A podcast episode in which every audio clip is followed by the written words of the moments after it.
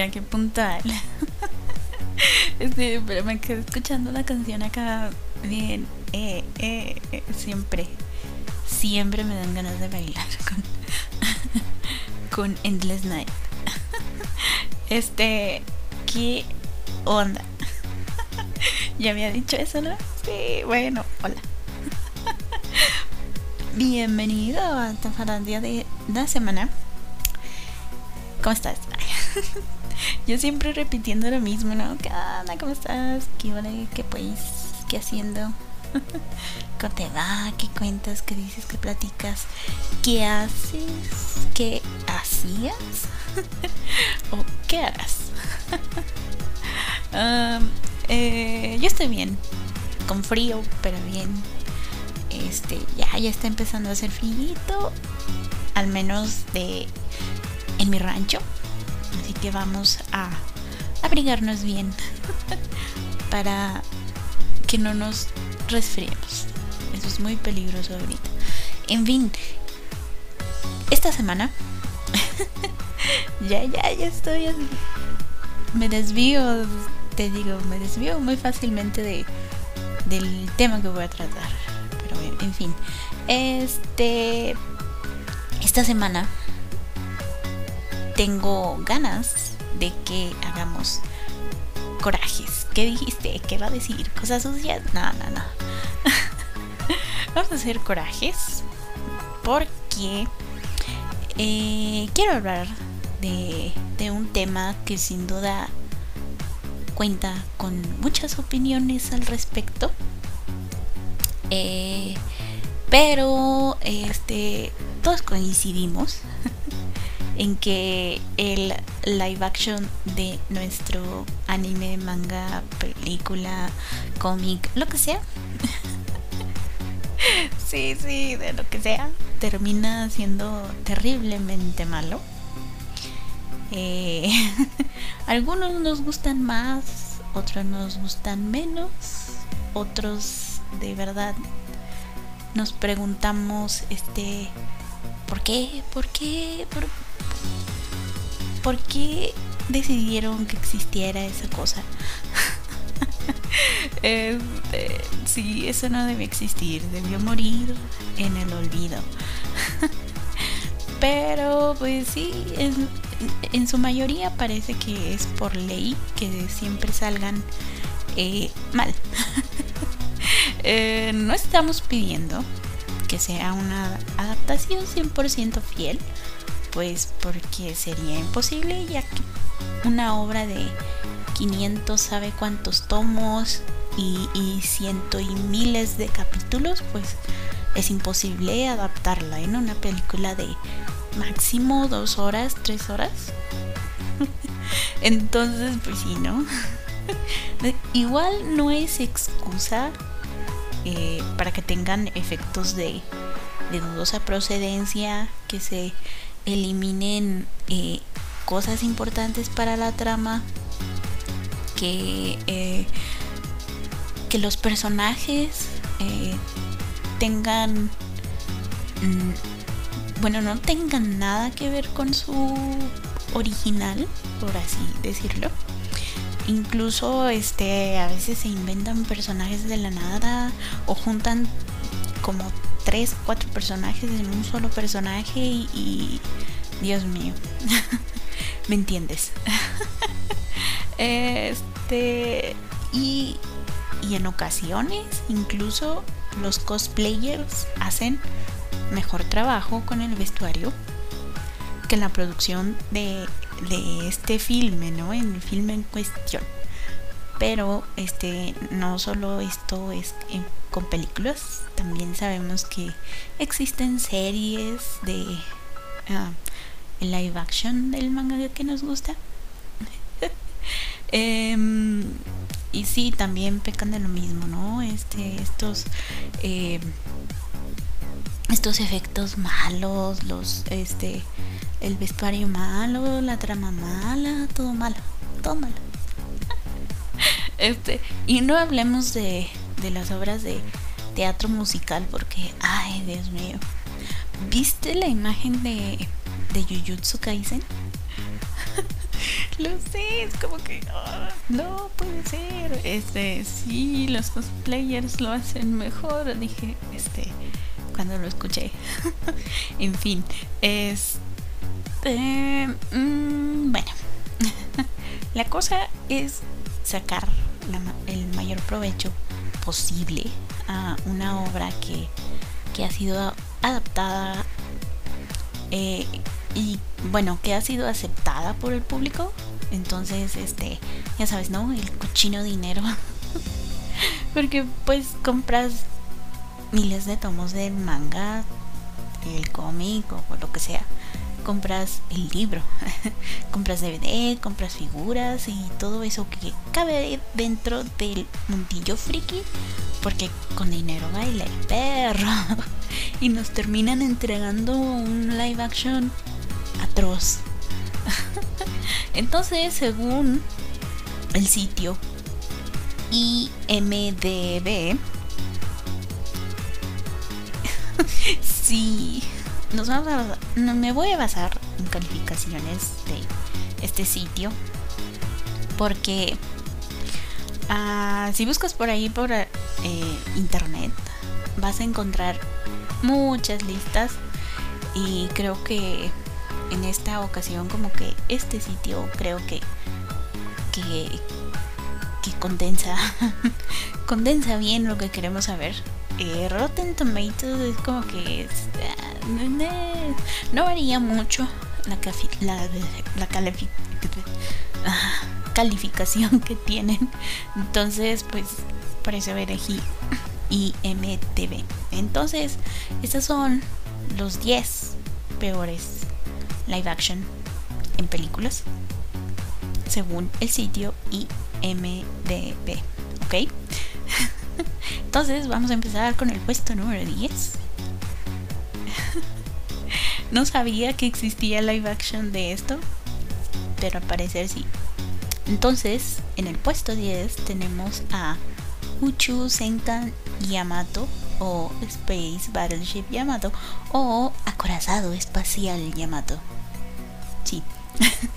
este horrendo espécimen fue dirigido por el galardonado director japonés Takashi Yamazaki y se estrenó en cines por allá del año de 2010.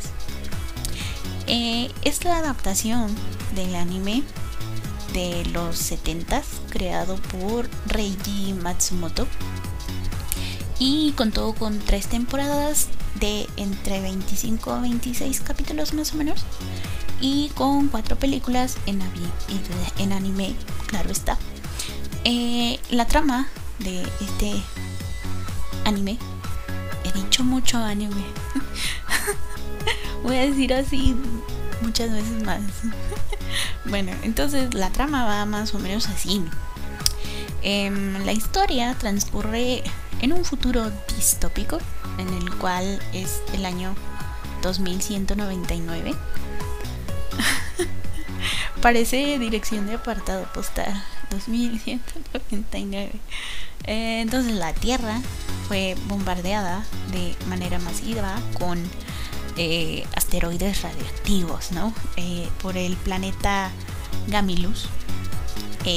porque según ellos la, la humanidad se encuentra, digo, la humanidad se encuentra en peligro de extinción por esto y entonces en la órbita de Marte hay un puesto de avanzada, ya sabes, ¿no? De esos que, que mandan para que vigilen por si hay problemas. Esos. Entonces, este, en este puesto de avanzada, eh, los cadetes Kodai Susumu y Shimada Izuke encuentran una nave espacial eh, que está dañada, en la cual eh, hay un mensaje de, de Starsha, que es reina del el planeta Iskandar. Y en este mensaje dice que se ofrece ayudar a la Tierra enviándoles un plano para que se construya un, un motor. eh, que les va a ayudar a viajar más rápido la luz y así poder alcanzar en menos de un año eh, el sistema Sunsar donde, donde está el planeta Iskandar. Y ahí eh, se les dará, se les entregará el limpiador de cosmos que es una cosita el cual va a eliminar la radiación de la Tierra va a restaurar el planeta muy rápido. Eh, lo que es entonces este este motor lo instalan en el acorazado Yamato, de ahí el nombre, el cual su tripulación se embarca en un viaje por el cosmos con el fin de salvar a la Tierra, mientras se enfrentan constantemente a los gamilianos que fueron los que mandaron los, estos asteroides radioactivos a la Tierra. En fin, esa es básicamente la trama de el anime. Eh, ahora, a pesar de tener, a pesar de que este live action tiene unos excelentes efectos especiales, la queja es que la trama no tiene nada que ver con lo que te acabo de contar. bueno, este tiene un par de cositas de la trama. Pero eh, quienes la vieron y le dieron la deshonrosa calificación de 6.1 dicen que fue como ver a una película de Star Trek dirigida por el señor J.J. Abrams y, y, pues a la gente no le gustó porque pues nada que ver creo yo nada que ver la trama de de Star Trek con la de El acorazado de Yamato. y bueno, eh, pudo irle peor. Y vamos a ver con los nueve puestos siguientes que sí pudo irle peor. Bueno, al menos este. al menos no es. Eh, bueno, sigamos. en el puesto número 9 tenemos a eh, Kyoshoku Soku Gaiba. no sé, no conocía la existencia de, esto hasta que. Bueno, sí, pero yo la conocía con otro nombre. Entonces. bueno, entonces este. Kyoshoku Soko Gaiba o Bio Busted Armor Gaiber o The Gaiber o Mutronics.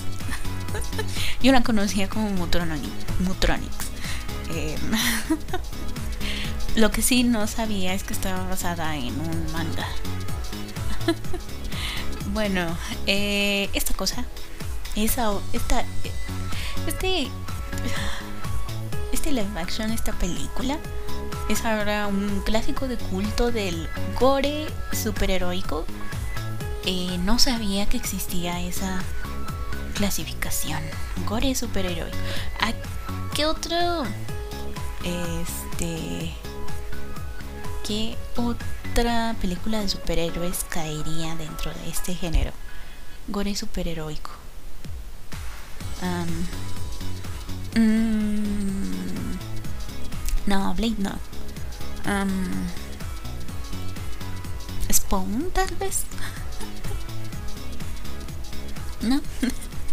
Como que es el único que se me viene a la mente. Como que sí, tal vez Spawn. Em, bueno, entonces eh, está basado en el manga de llamado Kyoshoku Soko Gaiba de el mangaka Toshiki Takaya, eh, el cual sigue en publicación hasta donde tengo entendido. Y hasta la fecha cuenta con 32 tomos recopilatorios. Y la trama va más o menos así.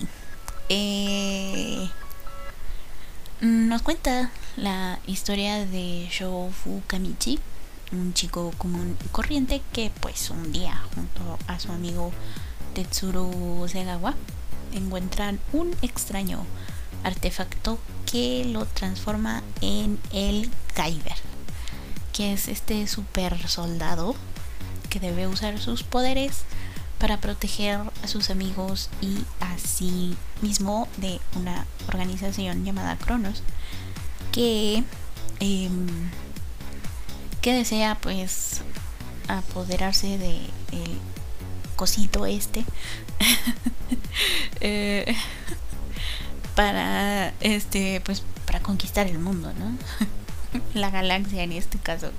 Eh, por ello enviarán a, humanos modificados llamados zoanoides eh, que, que pues el joven Shaw deberá enfrentarse a ellos para mantener fuera de peligro pues a, a sus seres cercanos sino este también a todo el mundo pues porque este pues porque sería muy malo que los malos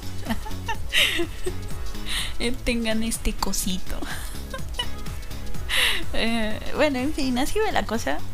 Y eh, así va la película también eh, sí, muy... Pues tipo se, se, ¿Cómo se llaman estos? Este género donde son así, tipo Power Rangers. Uh, Sentai. sí.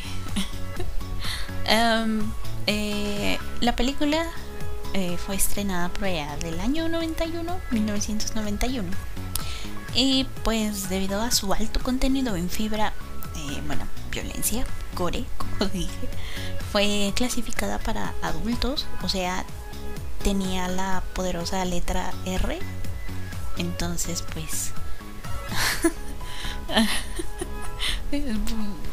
siendo película de, de superhéroes, pues esperarías, ¿no? Que no fuera. Pero como tiene tanta violencia, pues le pusieron su R y por eso le fue mal en taquilla y pues fracasó, ¿no?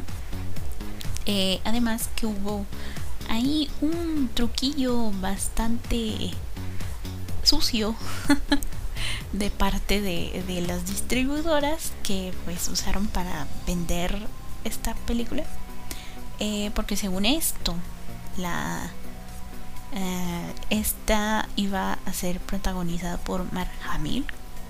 Eh, sí, el mismo Luke Skywalker. Que es este Mark Hamill, pues obviamente protagonista. Protagoniza la primera saga, la primera trilogía de Star Wars. Y pues sabemos que Star Wars es un, un exitazo. Pero pues la cosa es que al final eh, el joven Luke Skywalker solo aparece como 5 minutos en la película y eh, digamos que por así decirlo casi casi hasta el final. Oh spoiler.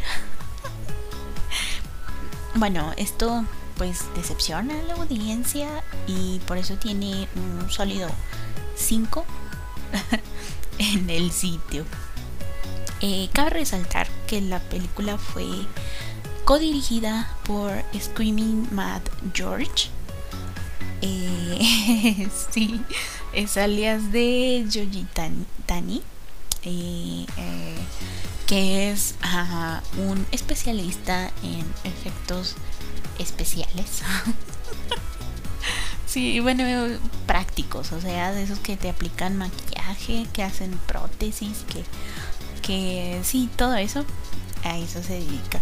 Y es pues es una eminencia en este campo, ¿no? Entonces pues es raro verlo dirigiendo, bueno, co-dirigiendo porque también estuvo Steve Wang, que también es como que una eminencia también en este campo, entonces como que ahí ahí este pues ambos dirigieron este esta película de culto que cuenta con una segunda parte que se estrenó por allá en 1994, pero esta solo fue dirigida por Steve Wang y cuenta con un sólido 6.0 de calificación.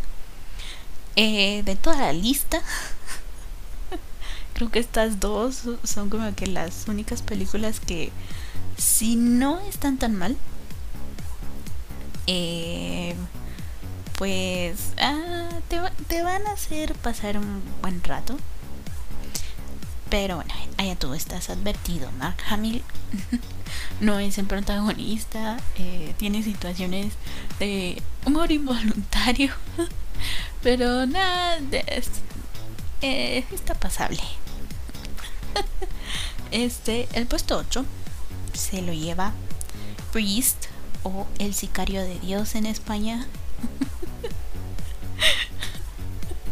Lo sé, es como que ¿por qué alguien llamaría? no sé. en fin. Españoles.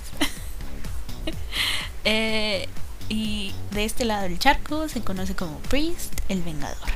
Eh, la película fue estrenada en cines por en el 2011.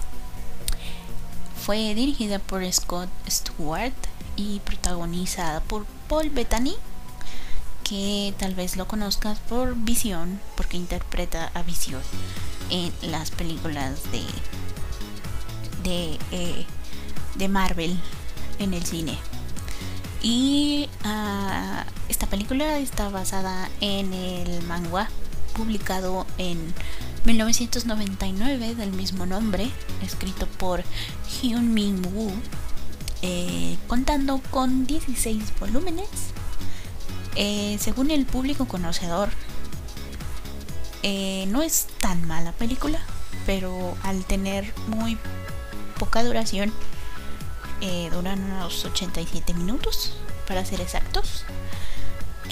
pues la cosa no termina de desarrollarse debidamente y por eso tiene un 5.7 de calificación. Pero investigando mejor me di cuenta que la historia de la película eh, no tiene mucho que ver con la que nos cuentan en el manga. Y es que en el cómic eh, no pelean contra vampiros, pelean contra ángeles. Ajá. Y, este te voy a contar más o menos de qué va. De qué va el show. Eh, entonces, según el, el manga, la humanidad así es coreano. Por eso le digo manga. Se me pasó ese detalle. Ah, entonces, la humanidad debe pelear contra 12 ángeles rebeldes que pues deciden llegar a la tierra para jugarle al dios y gobernar todo, ¿no? Eh, al principio los humanos les creen como pues son seres divinos, ¿no? Pues ¿cómo crees que nos van a mentir, no? Eh, y pues ¿qué, ¿qué, cómo iba a ser? ¿Cómo iban a ser malos si son ángeles, no? Eh, bueno, entonces este los humanos construyen 12 templos para venerar, venerarlos. Eh, entonces a Dios pues no le gusta esto, ¿no? Porque sabemos que Dios dice, no, no, no, aquí solo mis chicharrones truenan. Entonces decide destruir los templos, encerrando a estos ángeles en estatuas. Y pues los entierra en las profundidades de, de la tierra. Siglos después, un caballero tipo templario. Sí, pues es que le, le, dicen Holy Knight. Knight. Knight. Holy Knight. en el manga. Entonces es como decirle como que caballero sagrado no. No. ¿Eh? Pero pues es un guerrero de Dios. Sí, por eso digo, tipo templario, ¿no? Bueno, entonces este caballero se llama Pascal de Gui, de, en francés bien, Pascal de Guillaume.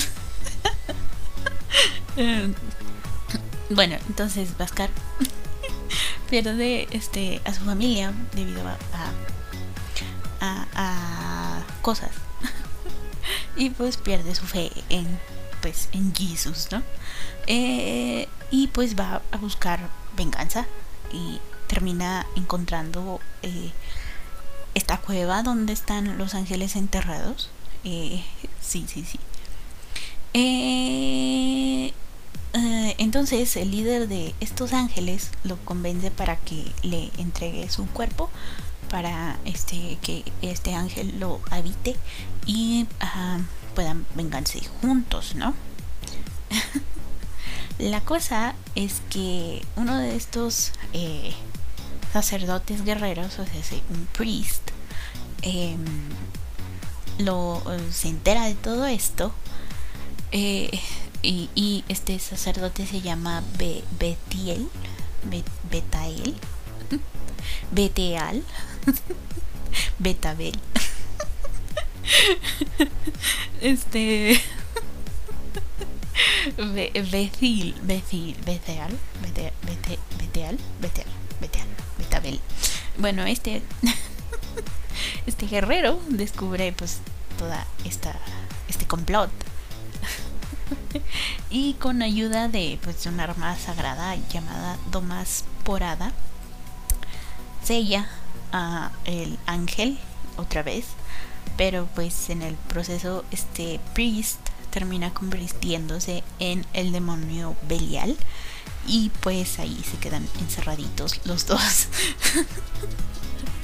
Años después, nuestro protagonista, ahora sí, el que, del que se trata todo este rollo, eh, se llama Ivan Isaacs, ¿no? Entonces nuestro querido Ivan descubre todo esto eh, al liberar de mozzarella. ah, no puedo poner esos nombres. Entonces, este, pues ya no. Eh, este, Ivan, eh, eh, al, al, libera a Temozarela, que estaba encerrado junto con el Belial.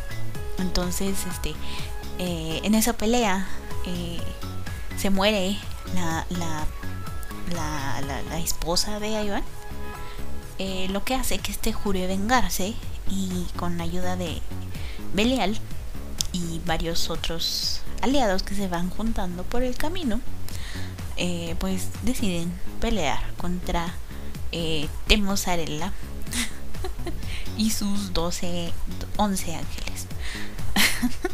iba a decir 12, pero con el fondo.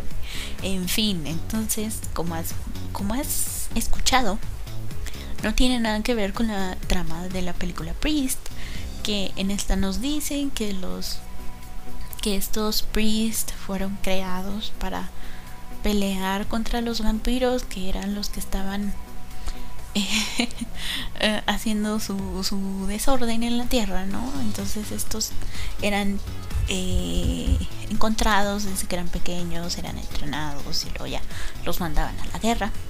A diferencia de, de nuestro protagonista, que pues según la historia voy a hacer spoilers, porque pues quiero, para comparar, ¿no? Entonces, según la historia, eh, el protagonista aquí no tiene nombre en la película, es nada más como que el priest. Entonces este, este sacerdote eh, ya tenía, según esto, una familia, ya, ¿no? ya estaba casado, su esposa creo estaba embarazada cuando lo encuentran, que él pues tenía estos, esta super fuerza, esta super agilidad y todo ese rollo que tienen los eh, sacerdotes para pelear contra los vampiros. Lo descubren y luego se lo llevan, eh, entonces lo separan de su familia. Em, y pues ya, eh, este, pues ya vemos, ¿no? Le secuestran a la, hija, que la hija no sabe que es hija de este hombre y todo eso. todo eso, todo eso. Entonces ya sabemos, ¿no? Los, los clérigos no le creen que regresan, que no han destruido a los vampiros, bla, bla, bla. Bueno, en fin, ese fue el puesto número 6. Vamos al puesto número... No, el puesto número 8. ya, ya, ya estoy aquí. Ay, sorry, sorry. En el puesto 7 tenemos la horriblemente fea adaptación que produjo Netflix del manga Death Note. Oh, sí, sí, ya están llegando. Ya están llegando las terribles. Este, en fin, em, esta asquerosidad es dirigida por Adam Wingard y se estrenó por allá en el año 2017. Y pues ah, es una adaptación libre, bastante libre, muy pero muy libre. O sea, sé que hicieron lo que se les dio su gana con la trama del manga de Sugumi Oba y Takeshi Obata. Este Light Turner es el soso protagonista que no tiene nada que ver con el Light Yagami del manga. Mia Sutton vendría siendo el equivalente de Misa Amane, que igual nada que ver con la Misa Misa. Y no hablemos de L, ¿no? A L lo dejamos con... Pues ahí está L. Eh, la película es aburrida. El duelo de inteligencias y astucias entre Light y él es inexistente. Y pues Mia es una patada en el uyuyuy. en pocas palabras. Este, los fans del manga y del anime la odiaron y los que no conocían la existencia de el manga y el anime pues también la odiaron. y por eso tiene un 5.3 que debería ser menos a mi parecer. Este, no te contaré de qué va la película porque no vale la pena. Y pues creo que ya todos sabemos de qué trata el manga. y pues mm, el anime por lo tanto. Entonces, ah, no creo que sea necesario que hablemos mucho de, de Death Note. Eh, entonces, así que pasamos al puesto 6 con el live action de Full Metal Alchemist. así es, Netflix lo hace otra vez. Y en el mismo año, o sea, en 2017. nos entrega también esta nefasta producción de uno de los mangas más queridos por la comunidad. Eh, sí, no solo de este lado del charco, en Japón también, en en Europa también, o sea, hace mucha gente, mucha gente adora Full Metal Alchemist. Ah, pero bueno, este, esta cosa, este intento de adaptación fue dirigida por Fumihiko Sori, el cual eh, decidió que sería mejor enfocarse en la acción que entregar buenos personajes Eh, pero esta acción viene con muy malos efectos especiales, un terrible CGI. Este. Ay, a él le pusieron una peluca horrenda que se nota a kilómetros que es una peluca. O sea, ¿por qué? ¿Por qué? y aparte, no es nada simpático el protagonista, así que pues se ganó un 5.2. Este, sí, igual me, me parece mucho. Debió ser menos, pero bueno. Nuevamente creo que todos pues sabemos de qué trata tanto el manga escrito por Hiromu Arakawa como el anime. Ambas versiones, ¿no? La primera que es así nada más Full Metal Alchemist y la segunda que es Full Metal Alchemist Brotherhood. Así que pues creo que no necesito contarte de qué va. Pero bueno, este ambas versiones están en Netflix y al parecer Brotherhood se retira de la plataforma en enero del próximo año. Así que haz maratón de esta antes de que se vaya a casita. ahí la tienes, aprovecha, corre, corre, corre, maratón de Brotherhood. y luego regresa a ver los cinco primeros puestos. a ver, a oír. Eh, la costumbre. este. serie, serie. Porque el puesto número 5 es. Este. sí, Netflix. Otra vez Netflix. es para Attack on Titan o Shingeki no Kyojin o El ataque de los titanes. Eh, sí que sí. Ah, no contentos con darnos una. Nos dieron dos partes horribles dirigidas por Shinji Higuchi. Yo creo que es más como un fanfic mal escrito que nos quita personajes y nos pone algunos que no existen en la obra. Cubal. ¿Quién rayos es Cubal? ¿Eren ama a mi casa abiertamente?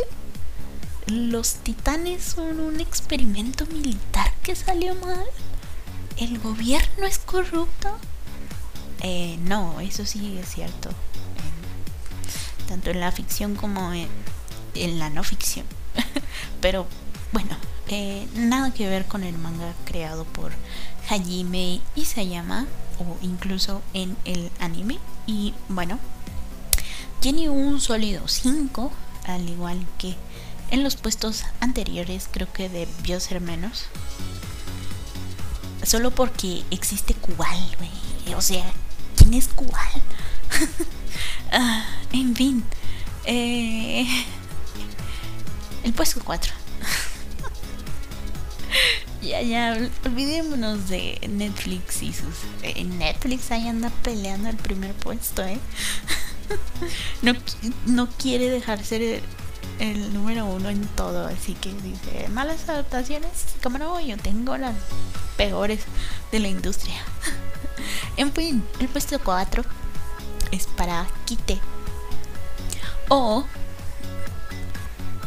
Akite, que esta película o es A o E. Eikite. Eikite. bueno, en fin. Em, la película está basada en las dos ovas. Sí, son dos ovas nada más. Eh, que fueron escritas y dirigidas por Yas Yasumi. Yasumi. Yasumi Metsu. Eh, sí, sí, sí.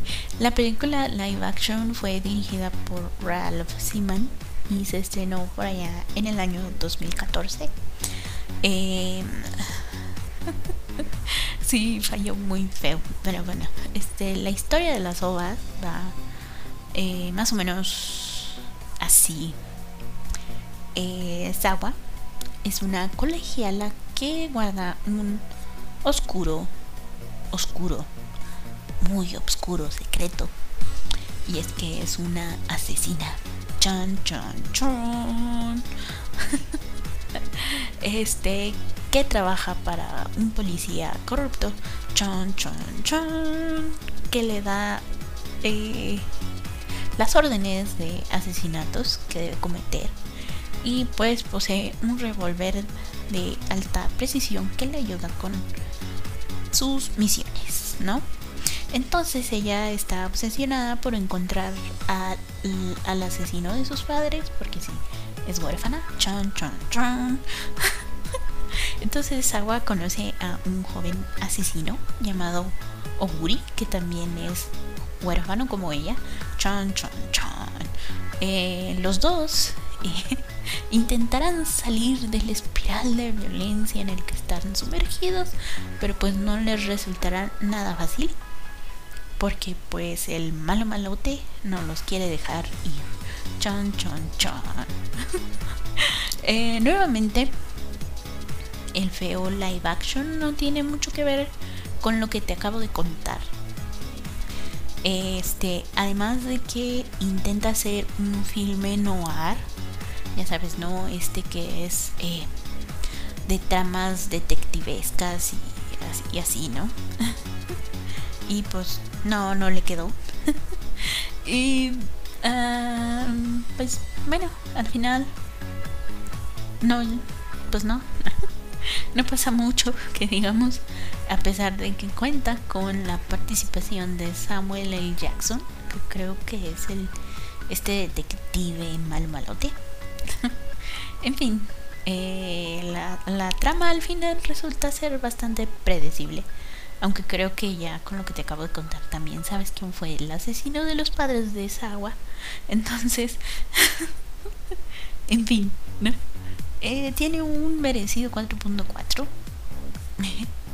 Así que, ah, en fin, malas. ¿Cómo vamos? ¿Cómo va? ¿Cómo va tu hígado? Bien, no hemos hecho tantos corajes, ¿no? espero, espero que no. Eh, el puesto. ¿El puesto cuál? El tercer puesto. se me fue, se me fue, sorry. el puesto. Eh, el live action del 2004 de Devilman, Devilman, se lleva el tercer puesto, ¿no?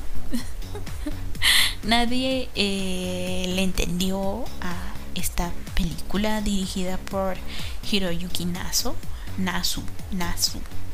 Eh, además, pues de que los efectos especiales son tan, son este tan terribles como sus actuaciones. este este filme intentó llevar a la pantalla la historia creada por Go Nagai y tiene un cuatro cerrado, ¿no? Muchos califican a este live action como el peor live action de la historia de los live action. Y eso que aún no llegamos al puesto 1, porque creo que, que, aquí les falta ver a muchísimos el que está en el puesto 1.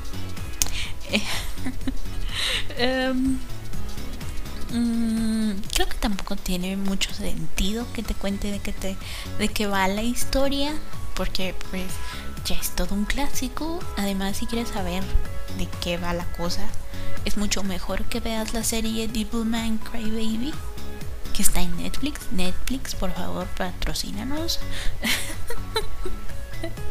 no he hablado mal de tus live actions para nada. No, no, no. Entonces, bueno creo que es mucho mejor que este filme que al final quiso como que contar, ser profundo, este, contar mucho, pero a la hora de, de, la edición estuvo tan mala que pues nadie le entendió. este, todo el mundo se quedó con cara de ¿y qué quiso decir? o sea, ¿qué? y pues nada. Es del 2014, ¿eh? Los efectos especiales también son terriblemente malos. Eh, pero si no me crees, em, ve así rápido a Google y eh, escribe así nada más. Devilman 2004, ¿sí? ¿Sí dije 2004? No me acuerdo. 2004-2014. Ay, no, qué mala soy con las fechas. 2004, sí. en fin, vas a ver que está terriblemente horrible. Sí, no, nada que ver con... En fin, vamos al puesto 2, que es para Hokuto no Ken o Feast of the North, North Star o El puño de la osa mayor o El puño de la estrella del norte. ¿Cuántos nombres, no? bueno, este, el señor Tony Randall es el culpable de adaptar de manera desastrosa al cine la historia de Tetsuo Hara que él crea en el año ¿Cuál era? no me acuerdo de qué año era. Los ochentas, más o menos. a finales de los setentas, principios de los, de los ochentas. En fin, esta película horrenda se estrenó en 1995. Y la cosa resultó en una mezcla de varias subtramas que no encajan con, con la historia que quieren contar, haciendo pues inexistente una, una trama principal. y por lo tanto la cosa resultó pues bastante confusa, así como la de el live action de Evil Man. es como que se quieren hacer los profundos y entregarte un desarrollo de personaje. Pero como te cuentan tanto, es como que eh, confuso. Sí. Eh. y pues tiene un merecido 3.9, ¿no? Eh, ahora sí te voy a contar la trama de el manga anime porque pues a pesar de que es una... Uh, ¿cómo, ¿Cómo era? ¿Un clásico? Sí, iba a decir obra de culto, pero no. Un clásico, pues ya tiene sus añitos, ¿no? Y pues la trama de el manga anime nos cuenta la historia de Kenshiro, quien es el sucesor del Hokuto Shinken, una ancestral técnica de artes marciales que le permite a su practicante destruir el cuerpo de el adversario desde el interior al golpear sus puntos de canalización secretos. ¿Qué? ¿Qué? ¿Haciendo qué? Digamos que hace que el chakra explote le pega en cierto punto y hace que el chakra le salga por, por los poros. Y pues resulta esto en una muerte bastante violenta y horrible. Imagínate que es como si alguien te, te, hiciera tragar dinamita y explotaras así como en esas películas malas de serie B. donde se ve que de y sale todo volando, haz de cuenta, así.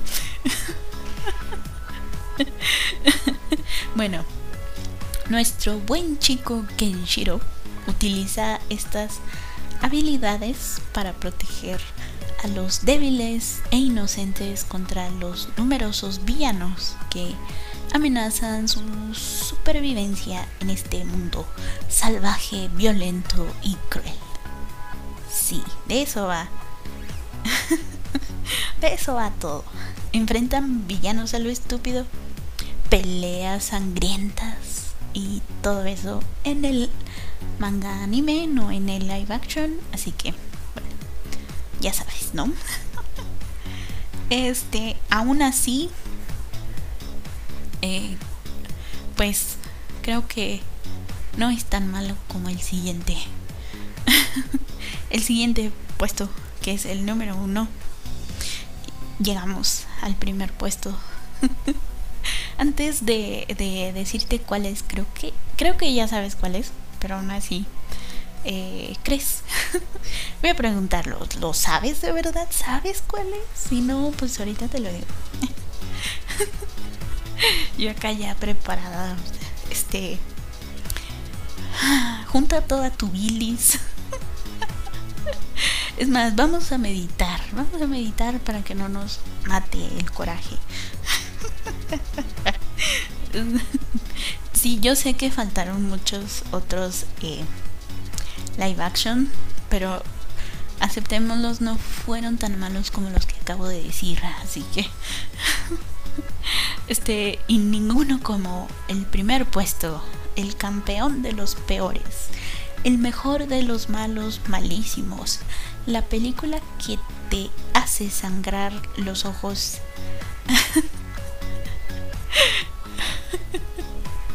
Con un poderosísimo 2.5 de calificación, el primer puesto, el número uno, es para Dragon Ball Evolution. Aplausos para el campeón. Uh, uh. uh, confetti, fanfarreas y todo. Al menos tiene el primer puesto en algo. Deberíamos reconocerle eso, aunque sea. eh, sí, lo supimos desde que comenzó el top. Sabíamos que este iba a estar en el puesto número uno. bueno. Y es que pues sí, no podría ser de otra forma, ¿no? Este live action es tan malo que hace ver a otros live action como no tan malos. Es más, creo que a su lado el live action de Death Note se sigue viendo mal, pero no tan mal.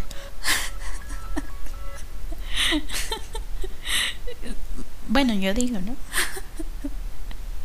Em, este, este live action creó la, la escala de en la, en la categoría del 1 al Dragon Ball Evolution, ¿qué tan malo es tu live action? Deberíamos hacerle esa pregunta a, aquellos que dicen, sí, vamos a hacer este live action. De ahora en adelante hay que decirles, hay que hacerles esa pregunta. Del 1 al Dragon Ball Evolution, ¿qué tan malo es tu live action? y si la respuesta es entre un, un 9 y un Dragon Ball Evolution, si hay que decirle no, entonces no lo hagas.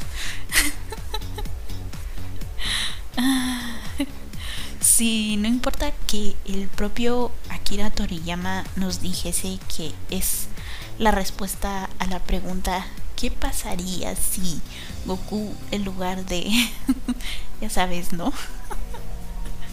o sea, hace no nos interesa que sea un mundo, un mundo alterno, esta cosa no debe existir. No. Ay, no.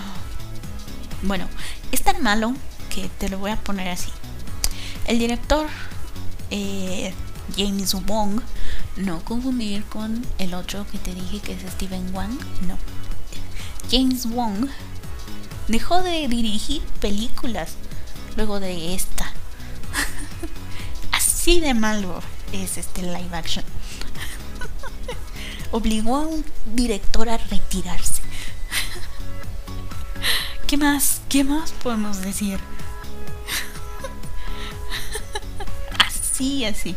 No te voy a contar de qué va porque no quiero causar malestar estomacal. Pero te traigo un dato curioso. Sí, vamos a terminar de buenas con este dato curioso. Eh, en una entrevista, el, actor a James Mas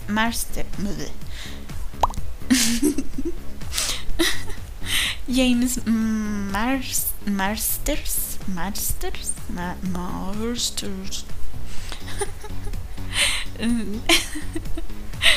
James,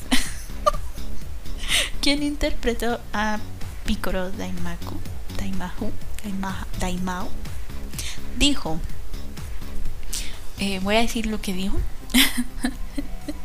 dijo una palabrota, este, no sé si deba decirla. somos, es que somos un, un podcast de adultos, entonces creo que somos lo suficientemente maduros como para escuchar una palabrota como la que voy a decir. O podría autocensurarme y, y dejar a tu imaginación qué palabrota dijo. no sé, ¿tú qué crees? este, bueno. Eh, em, Ahí va, así. Él dijo. Voy a hacer mi voz seria. sí. Me dijeron que era una película de 120 millones de dólares y que Steven Chow estaba produciendo. Steven Chow, que hizo Kung Fu Hustle y Shaolin Soccer.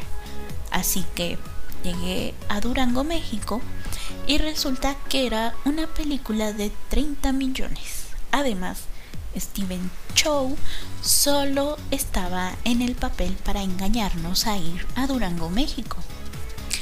Chow Yun Fat, quien interpretó al maestro Roshi, y yo estábamos maldiciendo en el desierto. Hijos de Blip. Tremendos hijos de Blip.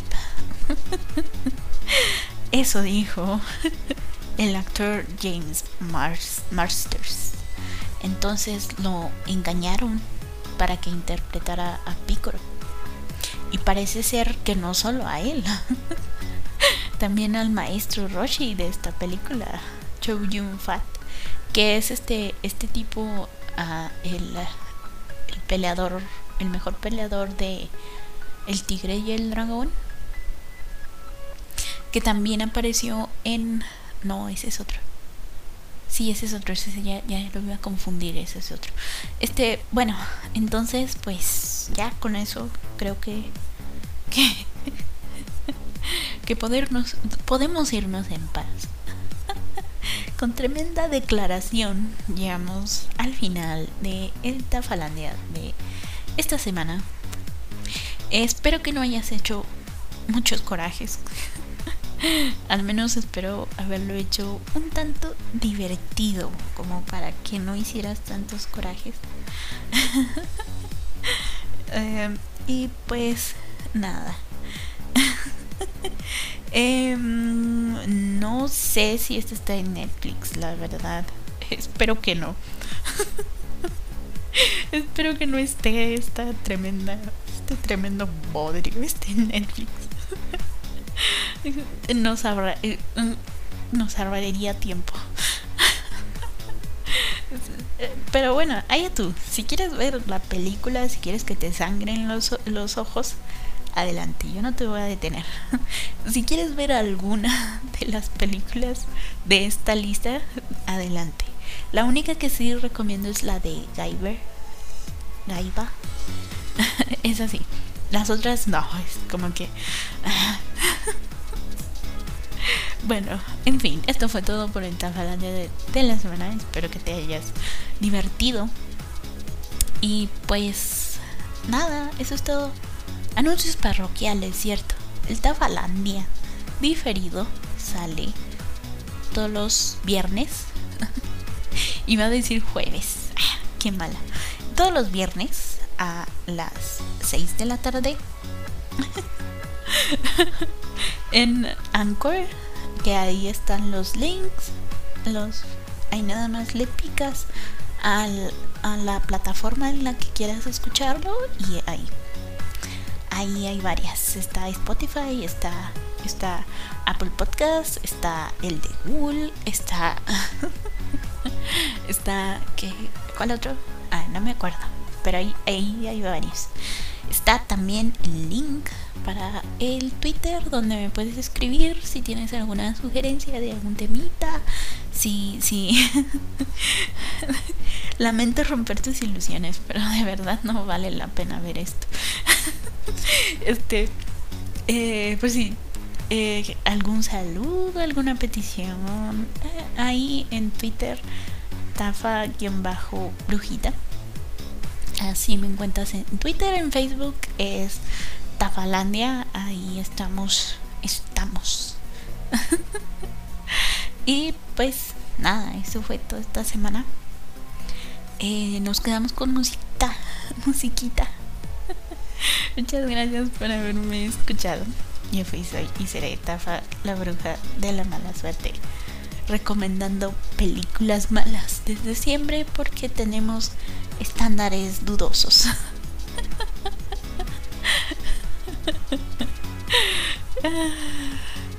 sí. Hasta pronto.